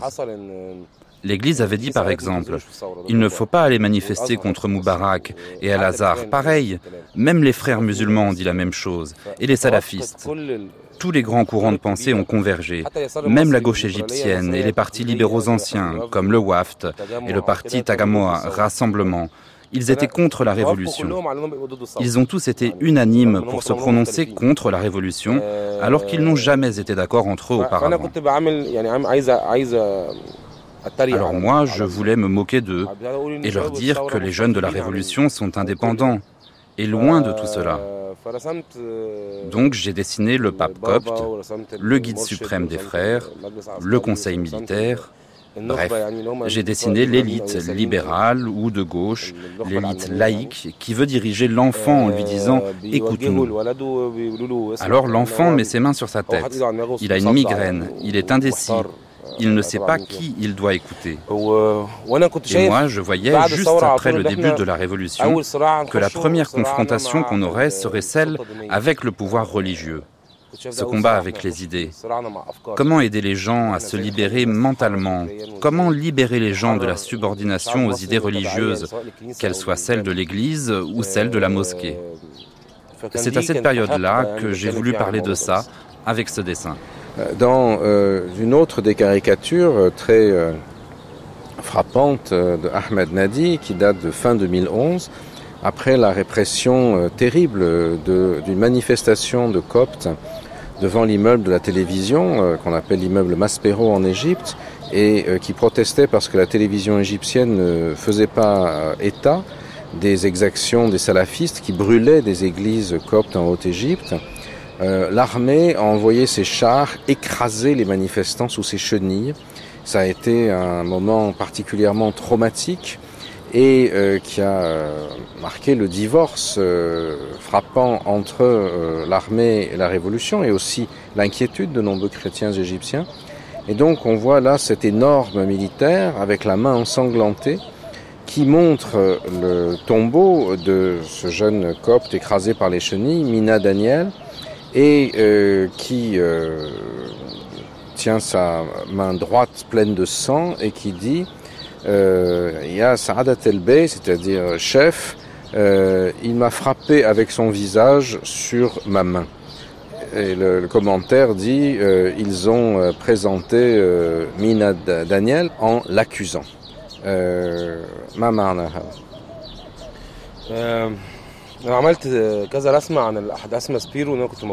J'ai fait plusieurs dessins sur les événements de Maspero, le siège de la télé égyptienne, car j'étais présent, j'en ai été témoin. Ces événements étaient très importants pour moi, importants sur plusieurs niveaux. C'était la première confrontation qui montrait autant de violence d'une manière aussi claire, entre l'armée et une minorité, ce segment précis et évident de la société, les Coptes. Ce qui est plus important, c'est que les Coptes allaient depuis toujours manifester à l'intérieur des églises. Là, ils étaient descendus dans la rue, réclamant leurs droits, comme tout le pays qui est descendu dans les rues. Il y avait des demandes propres à l'Église, des réclamations relatives à la situation des Coptes en Égypte, à la construction des églises, bref, leurs revendications légitimes.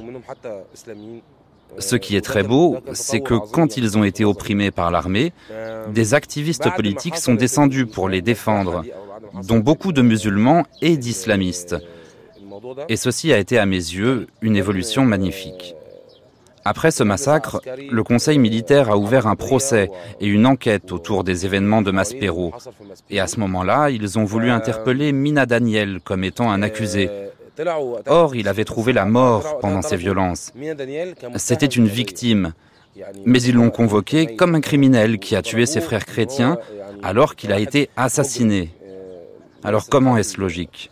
Il y a cette fameuse pièce de théâtre, je ne sais pas si vous la connaissez, elle s'appelle Un témoin qui n'a rien vu, avec le grand comédien et humoriste Adel Imam.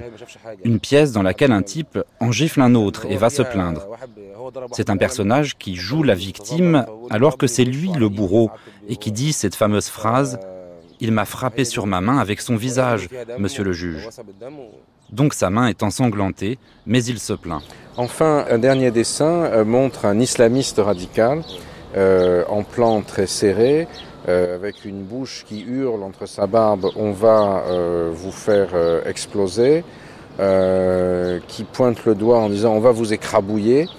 Et finalement, le plan s'élargit, on est en plan large, et on voit que celui-ci est un tout petit bonhomme qui ne sait plus quoi dire et qui est soudain euh, se retrouve dans le désert égyptien à l'ombre d'un géant immense qui semble encore une fois sorti de euh, l'imagerie populaire, tel le géant qui sort de la lampe d'Aladin, sur lequel il y a écrit le peuple, et euh, derrière on voit les pyramides et un palmier.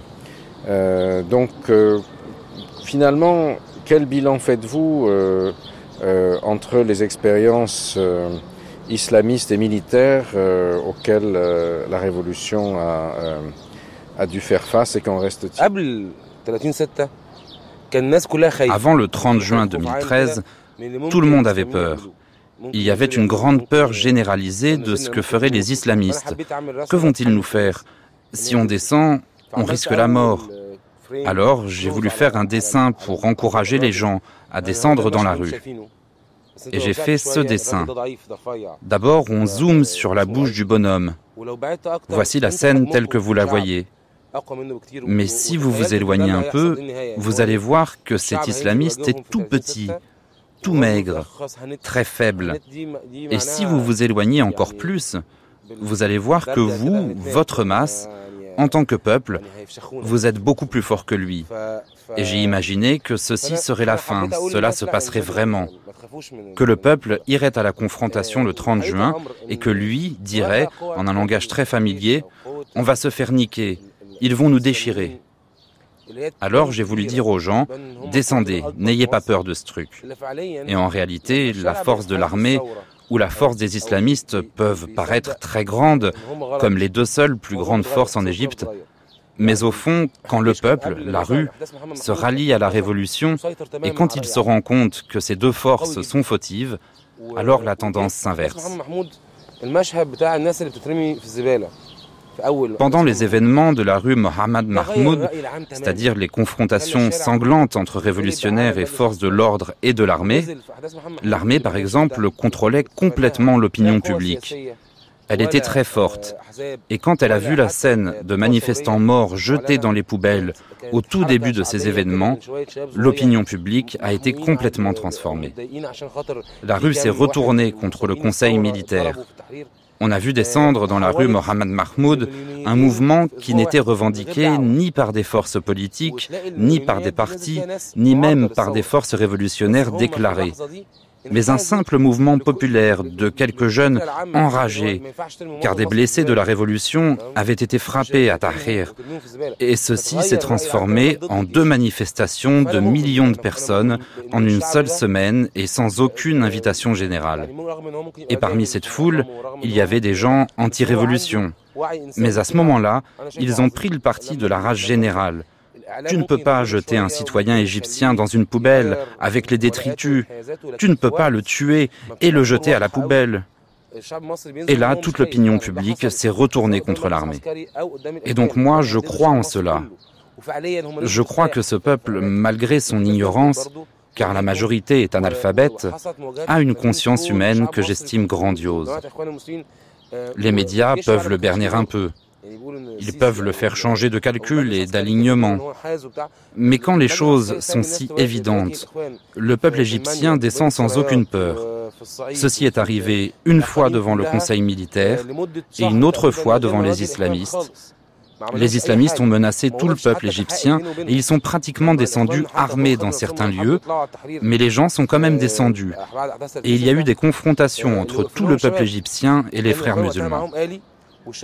L'armée n'avait eu réellement aucun rôle là-dedans. Des gens disent que Sisi ou le conseil militaire étaient de notre côté, mais ceci n'est pas vrai. Le conseil militaire avait laissé le peuple affronter les frères musulmans à Manial, à Bain el Sarayat, qui sont deux quartiers du Caire, dans la Haute-Égypte et dans la plupart des provinces pendant un mois environ, sans jamais se mettre devant les frères. Ils ne les ont pas arrêtés. Ils ne se sont même pas mis en protection entre eux et le peuple. Et quand les frères ont voulu envahir Tahrir, après le 30 juin, ce sont les jeunes qui leur ont fait face. Les frères avaient des armes automatiques, et les jeunes ripostaient avec des pierres et des feux d'artifice. Et l'armée, elle, à ce moment-là, ne faisait que regarder de haut. Elle filmait avec ses hélicoptères la scène pour dire au monde, regardez comme les frères sont méchants. Mais l'armée n'est réellement pas intervenue. Elle ne s'est réellement pas ralliée au peuple. Son ralliement n'était que des paroles inscrites sur un papier, que du pipeau. Mais ce peuple-là, il a le pouvoir d'affronter les frères. Il a évolué, bien sûr. Dans les années 90, les frères ou les islamistes pouvaient faire sauter une école, et les gens se taisaient, s'affligeaient et laissaient le gouvernement gérer. Mais aujourd'hui, la situation a changé. Vous avez là un peuple, malheureusement, victime de la gestion catastrophique du pays par le Conseil militaire après la chute de Moubarak. Ils ont laissé le pays ouvert de tous les côtés et beaucoup d'armes sont entrées sur le territoire. Il y en a partout. Alors qu'est-ce qui fait que l'Égypte tienne encore?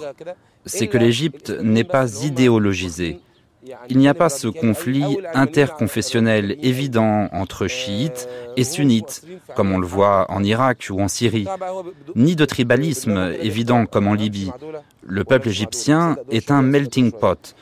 Je vous l'ai dit au début de notre conversation. Je suis un Égyptien, mais je ne dirai pas je suis de telle tribu, fidèle à ma tribu, non. L'Égypte fait fondre toutes les races, tous les nationalismes, toutes les idéologies, toutes les religions dans son sein et crée un vaste espace où les gens se rassemblent tous, avec comme une espèce d'ignorance chez les gens de leurs croyances, une ignorance que je trouve saine, qui les rende non partisans. Tu ne trouves donc pas de sunnites purs sunnites, ni de chiites purs chiites, rien de tout cela, sauf les islamistes qui prennent une voie très radicale ou des laïcs très radicaux aussi. Et ceux-ci ne sont pas d'un grand effet sur l'évolution de la société. La société, elle, choisit avec sa tête. Dois-je suivre cela ou ceci? Je vais croire en cela un moment, ensuite je croirai en ces autres-là.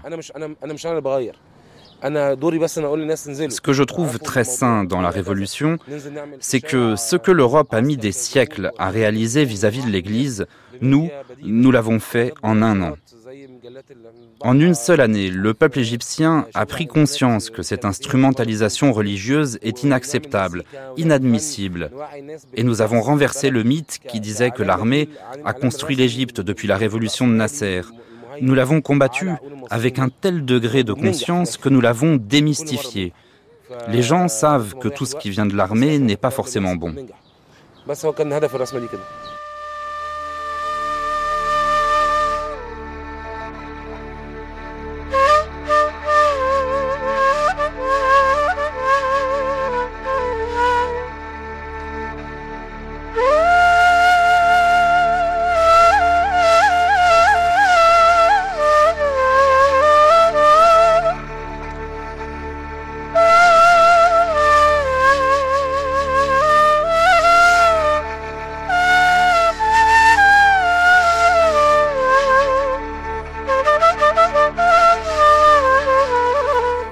C'était donc euh, le caricaturiste euh, Ahmed Nadi et euh, comme on l'a vu hier avec Shahinaz Abdesalam, c'est aujourd'hui de plus en plus dans des espaces marginaux par rapport aux politiques, le dessin, le théâtre, la chanson, la, la culture, que s'exerce la capacité critique du peuple, du peuple égyptien. Euh, et que finalement euh, l'esprit de ceux qui ont fait la révolution se maintienne, cherchant euh, d'autres voies temporairement pour maintenir leur message. Quand nous étions au Caire, au mois d'avril, nous sommes allés assister à un concert en centre-ville de la chanteuse originaire de Syrie, Lena Chamamian, qui manifeste que malgré tout, malgré toutes les vicissitudes, c'est au Caire toujours aujourd'hui que les artistes du monde arabe viennent se produire pour être reconnus par euh, la population kérote, pour avoir euh, l'aura euh, qui les portera au zénith, comme ça avait été le cas pour d'autres artistes d'origine étrangère, la fameuse Warda El Jazairiya, Warda l'algérienne ou la rose d'Alger d'une certaine manière, et en allant voir le concert de Lena Chamamian au théâtre Kasr Nil en plein centre-ville du Caire, un vendredi, un jour où la circulation était bloquée parce que les services de sécurité bloquent les places principales et notamment l'accès à la place Tahrir pour éviter des sit-ins et des manifestations des frères musulmans à la sortie des mosquées, à travers des rues qui à l'époque étaient encore bloquées par euh, le désordre révolutionnaire, c'est-à-dire les commerçants euh, ambulants qui avaient envahi les trottoirs et la chaussée avec leurs étals, quelque chose qui aujourd'hui a été réprimé. Donc euh, on arrive à ce théâtre et là on voit une foule tout à fait frappante car elle est finalement un petit peu ce qui reste de la place Tahrir. On voit des jeunes principalement, plutôt de classe moyenne, qui sont porteurs euh, des, idéaux de la Révolution, qui la maintiennent, qui gardent cette, perspective critique sur euh, l'ensemble des années écoulées et qui écoutent donc euh, cette chanteuse d'origine syrienne qui se partage entre le Moyen-Orient et Paris, Léna Chamamian, avec laquelle nous terminons ces cinq épisodes de la grande traversée de l'Égypte du euh, retour d'Égypte de Gilles Kepel avec aujourd'hui Bernard Rougier et euh, Stéphane Lacroix que nous remercions pour l'éclairage très précieux qu'ils nous ont apporté sur une situation extrêmement complexe.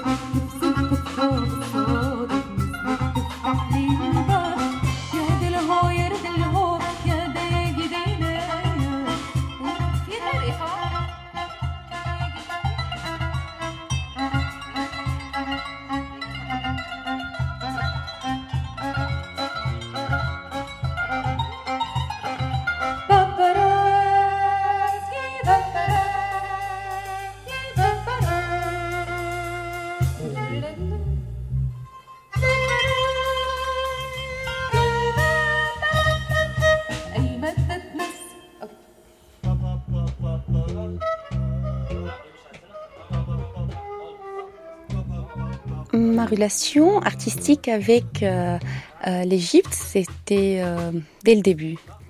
mon premier prix, c'était du Caire et du Paris. Alors maintenant, j'ai la chance de vivre à Paris, mais quand même, en Caire, c'était très important de rentrer ici. Il y a trois ans que j'ai pas fait des concerts ici, mais avec le temps, c'est devenu de plus en plus plus difficile pour les artistes syriens de, de, bouger, de, de, voyager. Et même pour moi, on a annulé beaucoup des concerts ici. On a annulé cinq concerts en Caire, en, Égypte, dans, euh, pendant deux ans. C'est très important pour moi de reconnecter avec les gens, avec l'audience. Les, Et ici en Égypte, il y a un public large. C'est différent. Et c'est magique. Je sais pas, l'audience ici, ils sont très vivants, ils, ils aiment la musique. Alors, c'est pourquoi j'ai euh, décidé que, voilà, je veux venir. Et euh, j'ai déjà eu une euh, invitation pour chanter dans le programme de El Bernameg avec Bassem Youssef. Alors, c'était une bonne chance parce que sur moi, je chante il y a déjà 12 ans comme une chanteuse professionnelle. Mais il y a des gens qui ont jusqu'à maintenant. Alors, je suis bien connue pour les gens qui ont euh, intéressé sur les euh, sur Facebook, sur Internet. Alors, ils me connaissent très très bien. Mais toujours, il y a des gens qui ont qui préfèrent toujours de d'avoir de, des informations artistiques des télévisions. Alors, euh, j'ai pensé que il faut que je les rencontrais par les programmes de télévision. Euh, Léna Chamamian, le Caire, pour une jeune chanteuse euh, arabe d'aujourd'hui, ça reste la grande capitale parce qu'à partir du Caire, on est connu dans tout le monde arabe. Oui, j'ai pensé que il y a il y a quelques ans que j'ai pensé que c'est changé, mais maintenant je sais que non. C'est toujours euh, la Caire, euh, c'est la capitale culturelle, artistique de tout le monde arabe.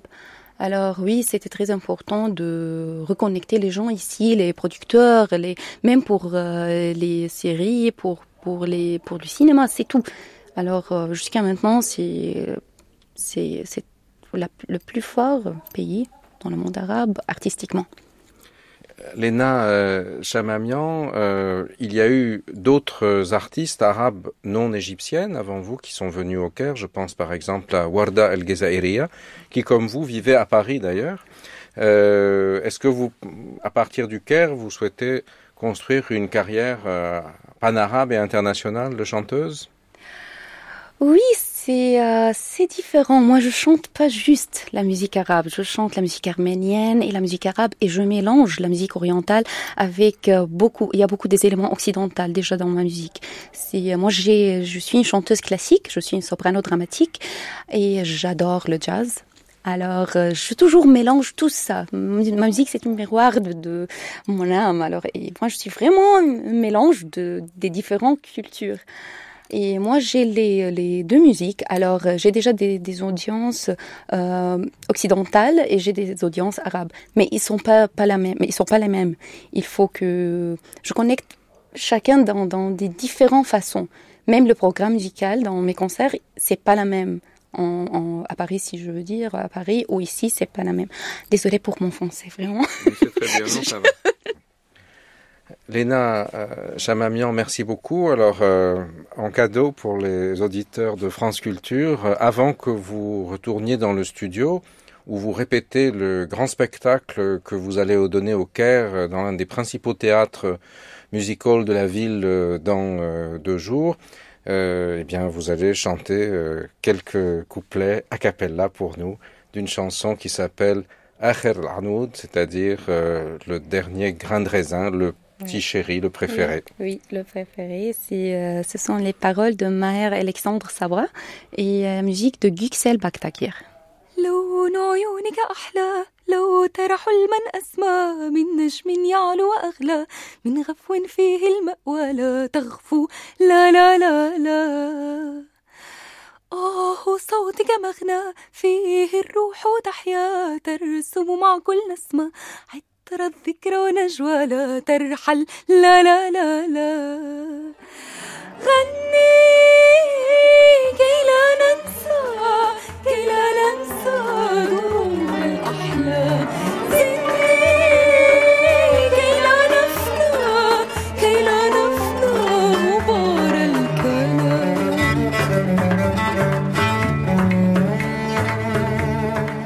C'était le retour d'Égypte de Gilles Kepel, cinquième et dernier épisode de Morsi à Sissi, avec Stéphane Lacroix, Bernard Rougier, Ala El Aswani, Ahmed Nadi et Léna Chamamian.